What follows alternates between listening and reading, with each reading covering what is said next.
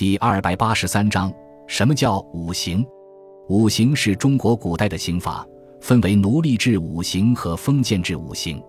夏朝初步建立了奴隶制的五行制度，从轻到重依次是：墨，在面或额头上刺字涂墨，亦割去鼻子，挖去膝盖骨，弓毁坏生殖器，大辟死刑。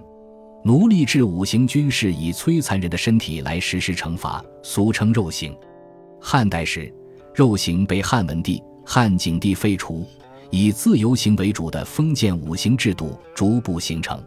在隋开皇律中，封建五行正式以法令形式出现。经过唐朝的完善，封建五行形成了完整的法律体系。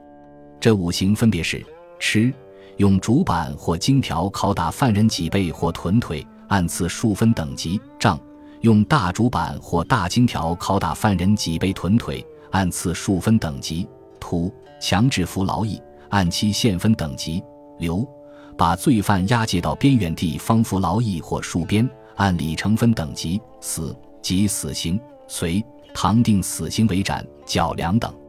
相比于奴隶制五刑，封建五刑的建立乃是中国刑法制度的重大进步，直到清末方被废除。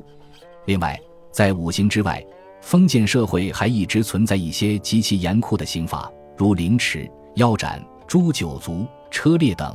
这些都是针对犯了谋反等重罪的犯人而言。